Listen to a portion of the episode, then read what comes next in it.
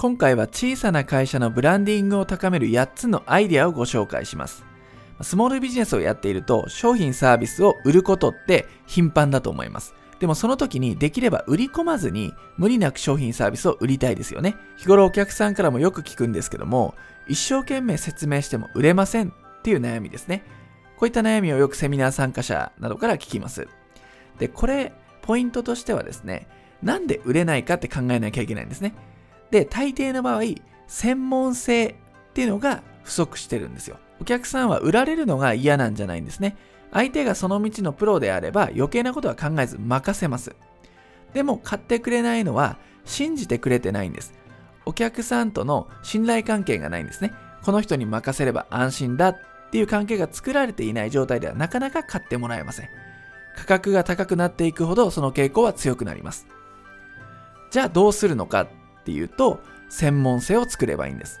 ただこの専門性を作るって言ってもどうやってやったらいいかわからないと思いますんで、今回そのやり方を8つほどご紹介します。で、8つをご紹介する前になんで専門性が大事かって話をもうちょっと深掘りしていきます。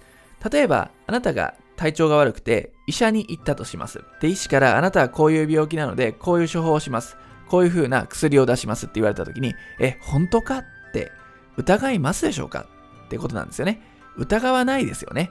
言うことを聞かないと、こっちに不利益が被るって分かっているんで、もうお医者さんの言いなりになるわけですよ。で、私自身も先日ですね、水漏れ工事をマンションでちょっとやってもらったんですね。水漏れが起こっちゃったんで、急いで慌てて業者さんに連絡をして工事を頼んで直してもらったんですよ。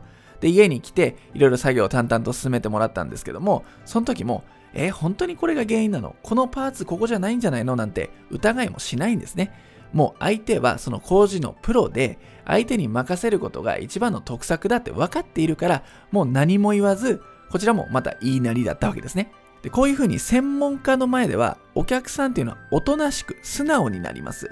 でこういう関係性をお客さんと作れているかっていうのが、セールスの場面でも大切になってくるわけですね。じゃあ専門性ってどうやって出していけばいいの？っっていうことを次お話しするんですが、難しく考える必要はありません。まずはこの8つをやってみてくださいということで、一気にご紹介します。1つ目が書籍を出版するということですね。で、2つ目が、まあ、書籍難しいんであれば、電子書籍を出版するということ。で、3つ目が DVD を販売する。4つ目がニュースレターを送る。5つ目がオンラインビデオ教材を作る。で、6つ目が検定ビジネスを行う。で、7つ目が雑誌を作る。で、8つ目が業界誌に寄稿する。まあ、パッと上げるだけでもこのようなことが考えられます。今言った8つっていうのをもう一度ね、聞き直して、見直して、もう一回ね、自分のアイディアを出してみてください。こういった情報を発信していくことで、ほにゃららといえばあなたっていうブランドを築くことができます。こういった状態のことを脳内シェアと呼んでるんですけども、まさになんか悩みが発生した、なんか必要な時になったって時に、あなたが候補の一番にいると。そういう状態を作ることができるんですね。でそのためには、こういった情報発信をしていくということをやっていって、専門性を高めておかなければいけません。今回紹介した8つ全部をやるのは難しいにしても、3つくらいはね、こうアイディアとして出して早速実践してみましょう。専門性を高めることでブランドが築けるようになります。ぜひお試しください。